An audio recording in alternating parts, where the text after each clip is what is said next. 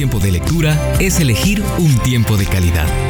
Inicia entre libros. Lectura del mes. Haciendo discípulos. Ese es el título del libro del cual leeré algunos fragmentos a lo largo de cuatro programas. Hay una afirmación importante que el libro nos hará a lo largo de su contenido. El objetivo principal de la iglesia es hacer discípulos. El libro nos responderá a la pregunta que quizá algunos se hagan. ¿Cómo se supone que la iglesia deba hacer esto? De eso trata el libro.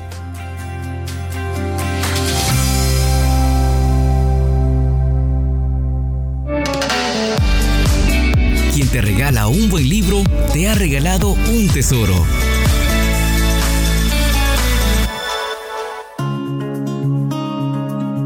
De la sección 1, ¿por qué las células? ¿Por qué el discipulado? Leo parte del capítulo 1 que a mí me parece muy importante. ¿Por qué hacemos lo que hacemos? La mayoría de iglesias saben qué hacen y cómo lo hacen. Sin embargo, pocas comprenden por qué hacen lo que hacen. Si el pastor no puede articular claramente por qué existe la iglesia, a los miembros también les costará entender.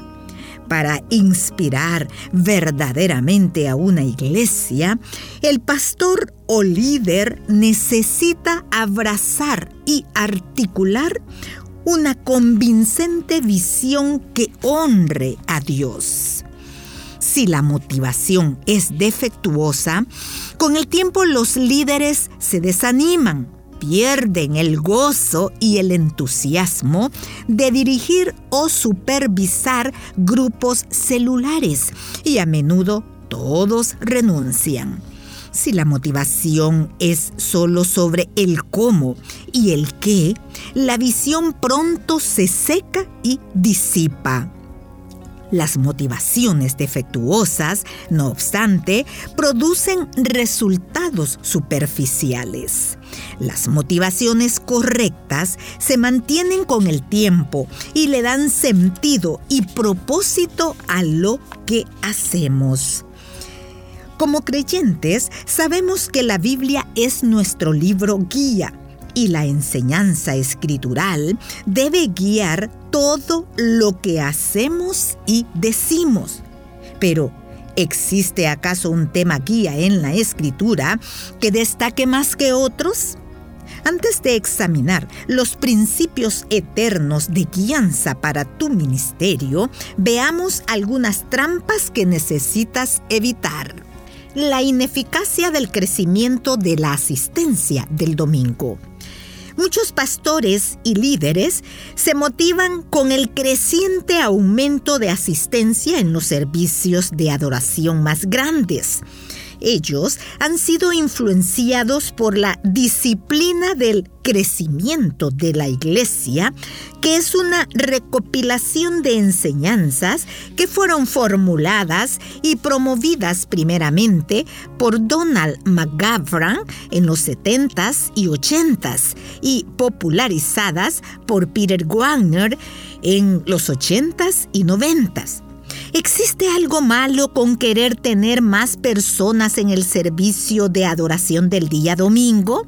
No, pero ¿será el crecimiento de asistencia a la iglesia la motivación apropiada para un pastor o líder? Poner un énfasis en que hayan más personas en el servicio de adoración más grande crea problemas tales como distracción en el enfoque de desarrollar discípulos. Los líderes de las iglesias se sienten satisfechos por la multitud que asiste a sus reuniones más grandes. El problema es que aunque parezca que muchas cosas están ocurriendo en medio de la gran multitud, a menudo pocos son los discípulos que están siendo formados. La inactividad entre los asistentes se produce inactividad entre los asistentes a la iglesia cuando hay un enfoque en la asistencia. Algunos estrategas de iglesias enseñan que los líderes primero tienen que atraer a una multitud a fin de hacer discípulos, pero Jesús no hizo esto. A menudo Él desanimaba a las multitudes a que lo siguieran por motivaciones impuras y los exhortaba a que consideraran el precio por seguirlo.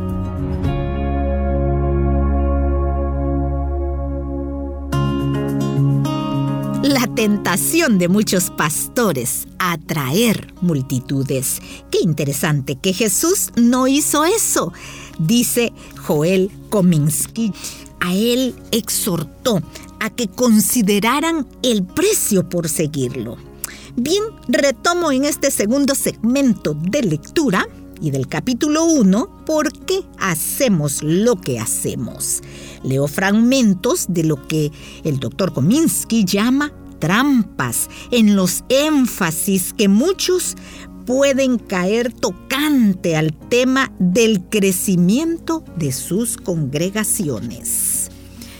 Aunque muchos, de acuerdo a la visión de la iglesia celular, se han dado cuenta de que la asistencia no debe ser el enfoque, a menudo son atrapados por otras trampas que no representan una motivación apropiada a largo plazo la ineficacia del crecimiento de la asistencia a los grupos celulares.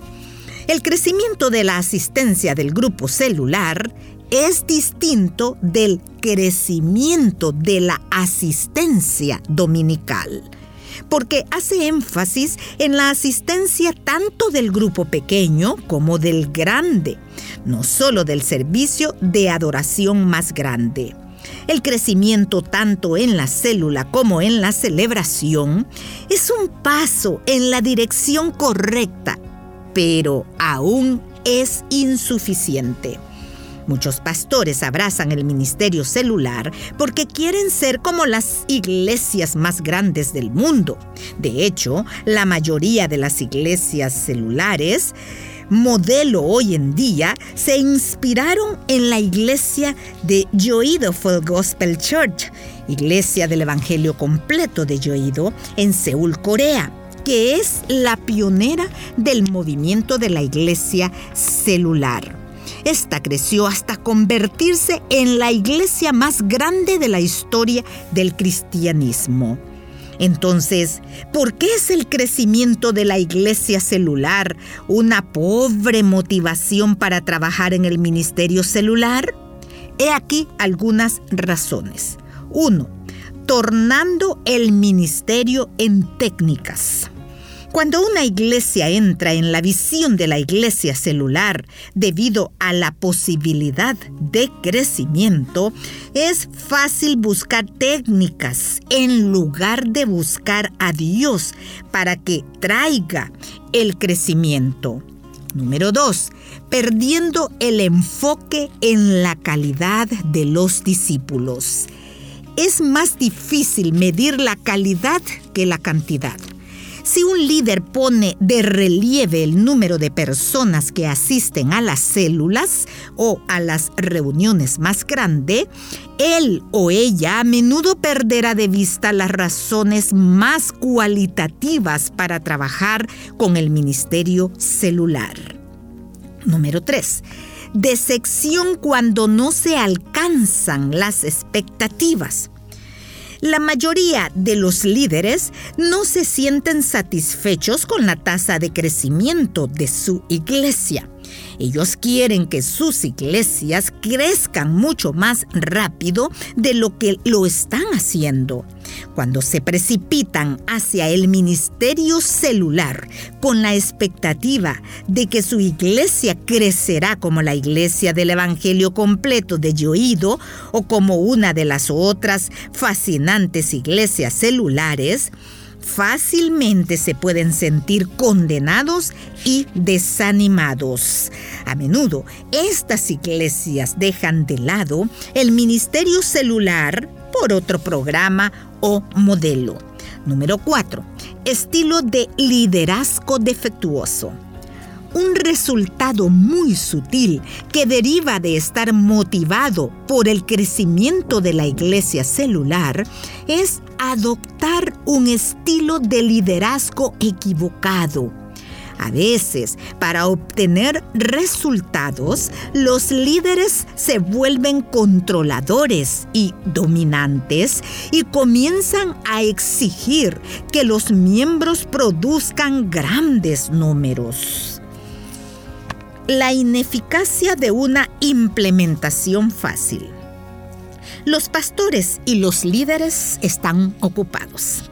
Aunque entienden que los principios son importantes, en medio de un estilo de vida ocupado, a menudo prefieren un paquete sacado de una estantería que puedan desenvolver y fácilmente seguir. En cierto sentido, no hay nada malo con esto, especialmente cuando se está iniciando. Una iglesia necesita un patrón, al menos para empezar. Pero lo que yo llamo implementación fácil puede tener consecuencias desastrosas a largo plazo. ¿Por qué? Número uno, transferencia de problemas. Número dos, falta de creatividad. Número 3. Falta de motivación. Número 4. Convertirse en esclavo de otro. La ineficacia de una teología subdesarrollada. Si el fundamento es superficial, hay una buena probabilidad de que el ministerio celular no vaya a resistir las tormentas de la duda, la resistencia y el cansancio. Los líderes celulares, supervisores y el personal podrían darse por vencidos cuando las cosas se ponen difíciles o cuando un programa aparentemente más fácil aparezca. Si la motivación no está firmemente ligada a la verdad bíblica, es natural ver el ministerio celular como cualquier otro programa la ineficacia de más líderes. Durante muchos años pensé que el desarrollo del liderazgo era la esencia del ministerio celular.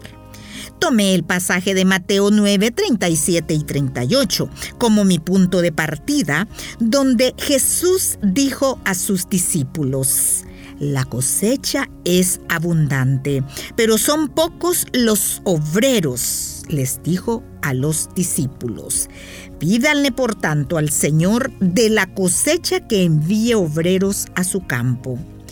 Sin embargo, en 2001 empecé a ver los agujeros en mi uso de la palabra líder. Sostuve la opinión de que todos en la iglesia debían convertirse en líderes, pero algunos pastores me retaron en cuanto a esto. El pastor David, un maestro talentoso y una persona muy analítica, se dio cuenta de que muchos miembros en su propia iglesia no querían convertirse en líderes. En especial, él quería saber si la convicción de liderazgo expresada en mi libro Explosión de Liderazgo era bíblica. David, junto con los otros pastores en el grupo de supervisión, luchó con este problema, queriendo saber qué tan bíblica era la palabra líder. No sentían que había suficiente evidencia bíblica para la priorización del liderazgo a través del ministerio celular. También me di cuenta de que la Biblia no dice directamente que todo el mundo deba convertirse en un líder. Fue un gran concepto, pero era simplemente difícil de defender.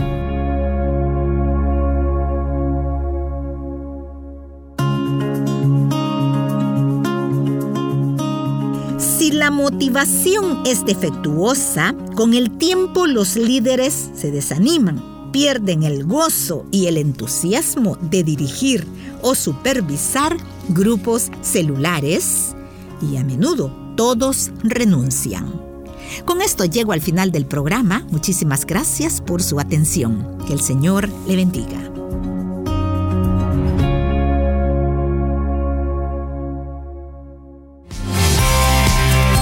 Conviene elegir tiempo de calidad. Nos conviene la lectura. Búscanos en Facebook, arroba entre libros radio. Esta es una producción de CCRTV, Corporación Cristiana de Radio y Televisión.